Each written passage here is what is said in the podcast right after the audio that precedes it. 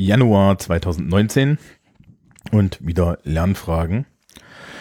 Das Projekt ist jetzt schon ein Jahr alt. Also letztes Jahr um die Zeit habe ich, glaube ich, diese etwas ad hoc entstandene Sendung vom 34C3 mit Moni, Roddy und Chris veröffentlicht. Nochmal Dank an die drei, dass sie sich damals bereit erklärt haben. Und wir haben so Halbseiten über Texte geredet. Und über das Jahr hat sich dann ja hier so ein bisschen das Profil geschärft, dahingehend, dass es auf der einen Seite um persönliche Produktivität und auf der anderen Seite halt auch um die Frage geht, wie bewältige ich Schule. Und ich glaube, damit geht es dieses Jahr weiter. Also, ähm, so in der Rückschau gar nicht so schlecht. Irgendwie Downloadzahlen sind dafür, dass es ein kleines monatliches Nebenprojekt ist, vollkommen in Ordnung. Feedback auf, auf Twitter und auch per E-Mail hat stattgefunden, was mich besonders freut. Ihr könnt gern mehr fragen. Also es gilt immer noch, es gibt fragen at lernfragen.org und da kann man konkrete Fragen hinschicken. Und ähm, die Sendung heute ist auch wieder äh, davon inspiriert. Wir haben ja das letzte Mal über diese Töffeltests und so weiter geredet. Und es geht jetzt mit dem Fremdsprachenlernen weiter. Ähm, und ja, starten wir doch einfach in das Thema. Also, ähm, das wird im Februar mich auch noch beschäftigen, weil ich werde das ein bisschen trennen. Wir werden jetzt in dieser Folge ein bisschen darüber reden, wie funktioniert eigentlich das Fremdsprachenlernen, also welche Ansätze gibt es da, welche Dimensionen hat das alles? Und äh, in der nächsten Folge gehe ich ein bisschen auf die Frage ein, die ich bekommen habe, nämlich ähm, wurde ich gefragt, was ich denn von diesen ganzen Apps halte? Und das heißt, ich muss mich da ein bisschen einarbeiten. Ähm, ihr werdet auch heute schon sehen, so, so, so dagegen oder so bin ich natürlich wie immer nicht, weil Religion äh, in, in der Richtung ist mir fern. Aber ähm, wir gucken mal. Und wir schauen uns jetzt so ein bisschen, also ich erkläre euch mal die grundlegenden Ideen der Didaktik. Wir machen das auch so ein bisschen historisch, damit man so ein bisschen eine Vorstellung hat, wie, wie, wie hat man Fremdsprachenlernen früher gemacht und ähm, wie passiert das heute auch in der Praxis. Okay, also fangen wir mal an. Die Geschichte der Fremdsprachendidaktik oder des Fremdsprachenlernens äh, geht natürlich auch ein bisschen in die Vorzeiten zurück. Also Fremdsprachen zu lernen war immer schon wichtig und ähm, im institutionalisierten Schulbereich, also so ab dem 18. Jahrhundert, gab es erstmal eine primäre Methode dazu und das war die sogenannte Grammatik-Übersetzungsmethode. Ähm, das ist das, was man aus dem Lateinunterricht kennt noch. Das, da wird das immer noch gemacht. Das liegt ein bisschen daran, dass die anderen Methoden, das werdet ihr gleich sehen, ähm, nicht ganz so praktisch sind äh, für Latein, weil hm, Menge an Lateinsprechern ist ein bisschen gering. Ähm, die Grammatik-Übersetzungsmethode funktioniert also damit, dass man einen Text hat, dass man die Grammatik dazu als, als kognitiven Inhalt lernt, also so, so nach dem Motto, das funktioniert so und dann wendet man das an. Das ist auch der Grund, warum ich immer sage, Lateinunterricht hat mehr mit Matheunterricht zu tun als mit Fremdsprachenunterricht und äh, weswegen ich auch gerne Leute darauf hinweise, dass wenn sie in Fremdsprachen Probleme haben, also in Englisch oder in Französisch, ähm, das nicht bedeutet, dass sie in Latein Probleme haben und tatsächlich aber äh, Schwierigkeiten im Fach Mathematik sehr oft korrelieren mit Schwierigkeiten im Fach Latein, weil beide verlangen von, von dir eigentlich eine gewisse Abstraktion. In Latein kommt dann noch dazu, dass man einen unheimlich großen Grundstock an äh, komplexen Vokabeln können muss mir entkommt so ein bisschen, warum man Latein in der, in der Schule jetzt, jetzt unbedingt lernen sollte. Es ist halt eine Denkübung, aber die Denkübung kriegt die Mathematik auch hin, ja, und die Mathematik ist dann am Ende praktischer. Gut, ähm, die zieht sich so ein bisschen durch, also man, man, man hat halt seine Grammatik und man übersetzt das, ne? Ähm, das zieht sich als, als grundlegende Idee des, des Sprachenlernens tatsächlich bis in die äh, 30er, 40er Jahre des 20. Jahrhunderts in den 40er, 50er Jahren kommen dann neue Methoden dazu, hauptsächlich auch aus amerikanischer Feder, weil man dort feststellt, oh Gott, wir müssen ja jetzt ganz vielen Soldaten im Koreakrieg, im Vietnamkrieg und so weiter komplexe fremde Sprachen beibringen, aber wir haben keine Zeit dafür. Also erfindet man die Audiomethode. Äh, die heißt eigentlich anders, ich gebe das gleich zu, ich habe es jetzt auch mir nicht aufgeschrieben. Ähm, äh, es ist im Endeffekt so, dass die Idee dahinter ist, die Leute hören sich den Text an, sprechen ihn nach und so weiter. Äh, man kennt das heutzutage, das ist immer noch ein Versatzstück, das sich in ganz viel ähm, gerade Didaktik der Erwachsenenbildung findet. Ja, auch, auch viele dieser, dieser klassischen so Langenscheid, ähm, ne, diese, diese Kassetten und CDs, die es da früher gab, diese ganzen äh, Apps, die haben auch so, so einen Teil, die Idee ist, wir sprechen Leuten feste Sätze vor, die richtig sind, die sprechen die nach und wenn sie die dann nachsprechen können, dann können sie diese Sprache. Das Problem daran ist natürlich, dass die Leute die Sprache nicht kompetent können. Da kann jemand, der die Grammatik-Übersetzungsmethode kann, tatsächlich die Sprache kompetenter sprechen. Ja, zur Kompetenz, hört euch die letzte Folge an, da rede ich über den Kompetenzrahmen für das Fremdsprachenlernen. Also mit dieser Methode kann man halt irgendwie auf A2 landen, ja, man kann sehr kompetent äh, in, in, in Kontexten arbeiten, die ähm, diskret sind auf irgendeine Art. Ja, ähm, und dann kommen wir zum modernen Ansatz und der moderne Ansatz nennt sich der kommunikative Ansatz. Und so habt ihr wahrscheinlich alle Fremdsprachen gelernt. Ja, also gerade Englisch. Der kommunikative Ansatz basiert darauf, dass der Lehrer die ganze Zeit mit den Schülerinnen und Schülern in der Fremdsprache redet. Ja, Spoiler, not gonna happen. Erklärung gleich. Ähm, und dass dann im Endeffekt durch diese ganze Kommunikation die, die, die, die, die Schülerinnen und Schüler A, so eine Selbstwirksamkeit erfahren und B, ähm, man natürlich Aussprache und so weiter korrigieren kann. Und dann macht man dazu halt einen Grammatikunterricht, der bevorzugt eigentlich an, äh, äh, an, an sprachlichen Artefakten dann auch wieder aufgehangen ist. Also äh, derzeit modern ist induktive Grammatikunterricht. Das ist natürlich, also das ist Blödsinn. Induktiver Grammatikunterricht geht davon aus, dass Menschen aus einem Text heraus erkennen können, wie eine sprachliche Regel funktioniert. Das funktioniert nicht. Ja, aber man kann natürlich äh, zur kommunikativen Methode sehr gut hinzu äh, einen klassischen Grammatikunterricht machen, indem man den Leuten dann halt wieder, wie bei der Grammatikübersetzungsmethode, Regeln beibringt und dann äh, diese Regeln trainiert und ein Auge dafür schärft. So, jetzt habe ich, hab ich schon ein bisschen gesagt, not gonna happen. Also im Berufsalltag des, des Englischlehrers an einer beruflichen Schule erredet man erstaunlich viel Deutsch, wenn man sehr viel auf der Metaebene unterwegs ist. Die Leute können nämlich entweder schon Englisch oder aber verstehen einen nicht. Und dann steht einem lustigerweise die eigene Fremdsprache so ein bisschen im Weg, ja. Also ich kann mir natürlich hinstellen und 90 Minuten Englisch reden und damit die Hälfte der Klasse verlieren, aber ich dachte nicht, dass das jetzt meine Aufgabe ist, ja ähm, die Erkenntnis der Menschen, dass wenn, wenn länglich, länglich Englisch geredet wird, dass sie dann am Ende irgendwas verstehen, das ist so die Grundlage des kommunikativen Ansatzes. Die ist durchaus berechtigt. Aber muss man dann auch halt mal fieserweise dazu sagen, wir machen Teaching for Tests, weil wir haben nicht so viel Zeit. Und Teaching for Tests funktioniert auch sehr gut auf Deutsch. Ja, also kann man, kann man kritisch sehen, Einsprachigkeit ist gefordert. Wenn ich rein einsprachig unterrichten würde, käme ich zu gar nichts mehr und müsste die Hälfte der Zeit Sachen erklären. Dazu weiß ich, dass ich persönlich, glaube ich, auch noch zu schnell rede. Ich rede auch im Deutschen zu schnell. Ja, und ich habe ich habe ich habe meine ich habe eine Engl ich habe halt eine, eine, eine englische äh, äh, einen englischen Sprach, Sprachstil, der hm, nicht ganz so viel Lamoyanz hat wie das Deutsche, aber, aber doch durchaus, durchaus eher so mh, hm, nicht, nicht unterkomplex ist, ja. Und ich sehe jetzt nicht ein, den, den, den herunterzudampfen. Ja, aber kann man alles machen. Zwölfte Klassen werden regelmäßig auch in Englisch bespaßt. Nicht so viel, wie man denken mag, aber wird passiert. So, die, die Idee ist dann halt den Leuten irgendwie Grammatik beizubringen. Induktiver Grammatikunterricht ist jetzt die aktuelle Waffe der Wahl. Induktiver Grammatikunterricht ist anerkannter Schwachsinn. Äh, die Idee dahinter ist, dass äh, Leute aus dem Text herauslesen können, wie ein Stückchen Grammatik funktioniert und dann ähm, aus diesem Stück Grammatik irgendwie eine allgemeine Regel ableiten können. Das ist natürlich Quatsch, weil Sprache ist sozial geschaffen. Die Regeln der Sprache sind auch sozial geschaffen. Die Sprachzeichen sind äh, sozial vereinbart.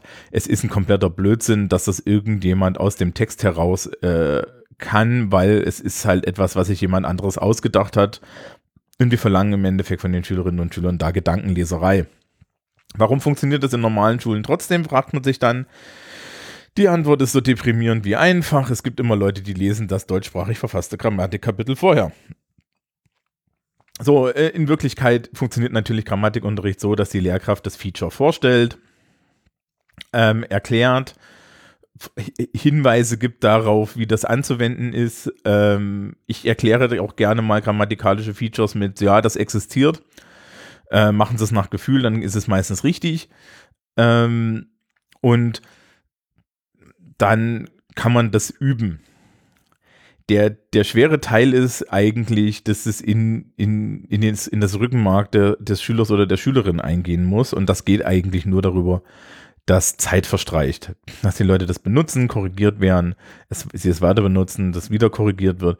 Da äh, so Pattern Drills, also so Übungen, wo man dann dasselbe Feature immer wieder richtig einsetzen muss, können dabei helfen, so diese da, da eine Art, ne, so Muscle Memory ähm, erscheinen zu lassen. Was ich sehr oft mache, ist, ich mache mittlerweile Grammatikunterricht sehr oft als Selbstanalyseunterricht, also sprich, ich zeige den Leuten einen Problembereich, erkläre ihnen diesen Problembereich, teste, ob sie verstanden haben, den Fehler zu erkennen. Und dann sage ich ihnen, ja, wenn sie einen Text schreiben, werden sie diesen Fehler trotzdem machen, weil wenn sie in dem Modus sind, in dem sie einen Text schreiben, dann ist halt die Hälfte von ihrem sprachlichen Gehirn nicht dazu bereit, irgendwie jetzt hochkognitiv da Fehlerkorrektur laufen zu lassen. Dazu sind wir alle nicht in der Lage. Ja, wir sprechen ja auch jetzt, ich spreche jetzt auch im Deutschen ähm, mit, mit, mit einfach äh, äh, Rückenmark und das ist im Englischen genauso. Also wenn ich einen englischen Text schreibe, dann ist der hauptsächlich richtig, weil ich von vornherein richtigen englischen Text schreiben kann. Nicht, weil äh, die ganze Zeit ein kleines Männchen auf meiner Schulter sitzt oder in meinem Gehirn hinten sitzt und das, das mit den fünf Grammatikbüchern, die ich gefressen habe, vergleicht, ne? sondern es ist einfach drin. So, wenn du nicht so weit bist, was bei den meisten Schülerinnen und Schülern der Fall ist und wahrscheinlich auch bei den meisten Menschen, die so alltäglich Englisch reden, dann hilft nur eine Sache, dann hilft nämlich nur ähm, im Nachgang über den Text drüber zu gehen, ja, diese Brille des Grammatiklernenden aufzusetzen und das wie eine Art Error-Spotting-Test zu begreifen. Und unter dem Gesichtspunkt bringe ich dann halt auch sehr oft mal Grammatik bei. Es gibt bestimmte Grammatiksachen, äh, die erkläre ich tatsächlich und dann sage ich, naja, ist halt nach Gefühl so ganz bekannt, Ing-Form im Englischen. Ja, es gibt das Gerund, das das, das Verbal Noun, das Deverbal Noun und das Present Participle, die haben alle ein ing hinten dran. Das ist für den normalen Sprecher scheißegal, was was ist, solange er weiß, wo er es hinpacken soll. Und das funktioniert in 95% der Fälle. Ja, es ist ja für dich als Sprecher tatsächlich irrelevant, was das jetzt ist. Ja, ist es jetzt ein Verbalsubstantiv oder nicht? Who, who the fuck cares? Das Einzige, das Wichtige ist, dass du weißt, was es am Ende bedeutet. Ja, der kommunikative Ansatz, wie gesagt, ist so der aktuelle Ansatz. Ähm, das ist der, übrigens der Grund, warum in sämtlichen Lehrmaterialien für Erwachsene, so, so im Sekundar, so in diesem sekundären Markt, ja, aber auch, aber auch so bei uns in der Sekundarstufe hast du das auch ein bisschen. Dieses, die, diese Bücher alle immer anfangen mit, mit What's your name und so, ja. Also die fangen alle nicht mit, mit Grundlagengrammatik an, sondern die fangen alle erstmal an, die Leute schnell zu so einem Spracherfolg zu bringen. Dass ich, oh, ich kann ja jetzt meinen Namen sagen auf Englisch. Ähm, das ist für, für, für Menschen, die sich mal schnell ein Stückchen Spanisch drauf, drauf schaffen wollen, weil sie in Spanischurlaub fahren, vollkommen okay ich finde es als, als jemand, der jetzt irgendwie, ja, das Ziel hat, dass die Leute danach komplexe Texte verstehen und schreiben sollen, finde ich es immer etwas eigenartig, so anzufangen, aber es ist durchaus legitim. Ja? Also das ist nicht irgendwie falsch, aber jetzt, jetzt wisst ihr, wo es herkommt. Also der kommunikative Ansatz möchte halt, dass das äh, thematisch und so, dass so eingestiegen wird, dass die Leute sofort das Gefühl haben, sie können es anfangen. Das ist ein bisschen dasselbe, ich, als ich, äh, als ich äh, als, als junger Mensch noch Schlagzeug spielen gelernt habe. Äh, ich habe so zu DDR-Zeiten angefangen und habe dann sehr lange nur auf einer kleinen Trommel rumgehackt. Äh, war da aber technisch sehr, sehr gut. Und dann hat man mich irgendwann an ein Schlagzeug gesetzt und dann konnte ich diese ganze Technik halt einfach übertragen. Äh, der kommunikative Ansatz ist das Gegenteil. Das ist auch das, was heutzutage der Schlagzeuglehrer machen würde. Er setzt sich gleich an das Schlagzeug, zeigt dir einen einfachen Rhythmus, zeigt dir ein bisschen, wie du den Stock halten musst und dann denkst du dir, boah, geil, ich kann jetzt Schlagzeug spielen. Und dann kommt er dir hinten mit der Technik um die Ecke und ähm, hofft, dass die Motivation dieses ersten Erfolgserlebnisses lang genug reicht, damit du dann irgendwann nochmal einen Trommelwirbel spielen kannst. Also, ne? So ist es hier beim kommunikativen Ansatz auch. Er befähigt einen schnell dazu, äh, irgendwie so zwischen A1, A2 kommunikationsfähig zu sein Und ähm, das ist toll, aber sobald es dann komplex wird, äh, ist es Arbeit. Ja, und das sind so die großen Methoden. Sämtliche Apps, sämtliche Methoden, die wir heutzutage haben, funktionieren irgendwie darauf. Also die spielen dann halt entweder Aussprachesachen vor und korrigieren ein ja, zeigen einem Grammatikbeispiele, wo man Zeug einsetzen muss. Das ist übrigens, äh, ich mache das auch hin und wieder, aber es ist eigentlich komplett sinnfrei, weil äh, die, die, die Sprachanwendung eine komplett andere ist. Also eine, die Sprachanwendung ist eigentlich ja eine, wo wir nicht Lücken ausfüllen, ja. Und das heißt also, Lücken ausfüllen als Pattern-Test ist gut, wenn man Leute, Leute, Leute formeln und beibringen will und beibringen will, wie sie, wie sie Fehler erkennen. Aber es hilft einem überhaupt nicht dabei, einen richtigen Text zu schreiben, ja, weil der richtige Text, der hat ja keine Lücken, sondern kommt, ja, ich muss das dann, ich, ich muss dann den kompletten Satz können, ja. Der, der, der, es erscheint ja nicht der Satz, beim Aufsatzschreiben erscheint ja nicht der Satz vor mir und dann ist in der Mitte so eine Lücke und dann fülle ich nur die richtige Grammatik ein. Das ist halt Quatsch. Ja. Äh, Ceterum censeo, Signalwörter sind für einen Arsch. Wer das immer noch glaubt, dass das funktioniert, naja, ähm, darf auch Zuckerkügelchen essen oder so. Ich weiß es nicht. Also es gibt wenige Signalwörter, die tatsächlich halten. Äh, dazu kann man mal die, es gibt irgendwo drüben bei Hörchaos gibt's die, die, die Erklärung meiner Stunde zu englischen Zeiten, aber vielleicht mache ich das hier auch nochmal irgendwann. Wenn ihr das, wenn ihr das nochmal haben wollt, dann erkläre ich das hier auch nochmal im Detail mit, mit, mit, mit den ganzen Grafiken und so, weil das ist halt im Privatkanal irgendwo verschüttet. Äh, bei Desiderat bitte, bitte Twitter oder, oder E-Mail bemühen. Ja. Gut, das war alles so ein bisschen äh, äh, durcheinander. Kommen wir mal, werden wir mal ein bisschen konkret. Wie lerne ich denn jetzt irgendwie eine Fremdsprache am schlauesten? Und das ist jetzt aus der Sicht des Englischlehrers relativ einfach, aber das gilt eigentlich für alle anderen Sprachen auch. Es gibt drei Komponenten, die ich lernen muss. Das erste ist die Grammatik, in Klammern im Zweifel auch die Schrift. Ja, also wenn, wenn wir andere Schriftsysteme haben als äh, das römisch-lateinische, ja, was ist jetzt der Vorteil des Englischlehrers, dass wir da die Schriften nicht ändern müssen, weil Spanisch fängt es dann schon an mit diesen umgedrehten äh, äh Fragezeichen und den Akzents. Äh, äh, äh, Accents in, in Französisch zum Beispiel und so weiter und so fort. Ne? Und dann, wenn man irgendwie Richtung Osten, Süden, Norden, sonst wo ein Stückchen weiterfährt, dann hat man auf einmal Kyrillisch und sonst was für Spaß. Ja, also lateinische Schrift ist ein Luxus, das gehört also zur Grammatik mit dazu. Ja, äh, Grapheme zu, zu Phonemen zuordnen zu können. Das zweite ist dann natürlich, da sind wir auch schon dabei, äh, die Aussprache, also sprich, ja, ähm, dass ich halt eine Aussprache spreche, die der Native Speaker erkennt. Es muss bei weitem nicht, ja, also you don't have to speak in a clear RP voice just because you can do it. Actually, you will sound like a posh idiot. Ja, also braucht's nicht. Flock ist übrigens auch da. Ähm. Oh. Ja. Ähm, also das braucht es halt wirklich nicht. Ja. Auf der anderen Seite, wer, wer im Ausland ist und sich dann irgendwelche lustigen Akzente eintritt, hat dann auch, auch ganz andere Probleme. Ja. Ähm, aber gut, die, die, die Aussprache ist ein wichtiger Teil, hauptsächlich, dass man verstanden wird. Ne? So Klassiker im Deutschen sind halt äh, der, der berühmte TH-Sound. Ja, also ich weiß ja nicht, warum das Problem ist, weil Lispeln kann ich einfach an- und abstellen mittlerweile. Ähm, und das ist dann der TH-Sound und fertig ist der Lack. Ja, also es gibt zwei im Übrigen. Das ist ein, ja, den, den stimmhaften und den stimmlosen. Auch hier, mein, mein Frage nach, ich kann auch gerne mal eine Phonetikklinik machen für die, für die Begeisterung. Das wird dann übrigens eine sehr lustige Folge, das kann ich euch verraten. Ähm, und dann gibt es den dritten Bereich und das ist das Vokabular. Ähm, Durchschnittsvokabular im Englischen ich habe so irgendwas zwischen 25 und 30.000 Wörter passiv, ja.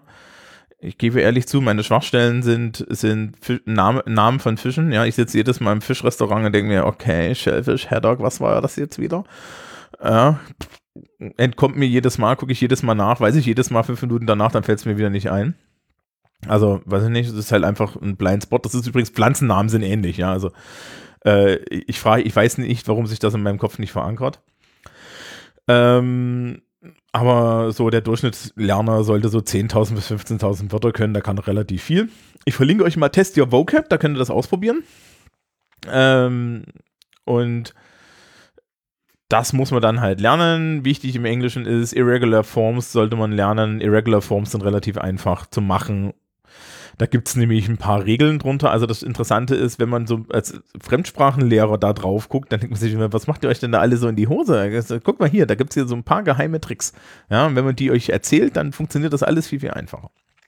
Ja, also Aussprache, Vokabular ähm, und dann halt Grammatik, angefangen vom Satzbau über das Wichtigste, das sind die Zeiten äh, eigentlich bis dann hin zu irgendwelchem fancy schmancy Scheiß wie Gerunds, ja, oder äh, der, dass man weiß, wann man Komma setzen muss beim äh, Non-Defining Relative Clause.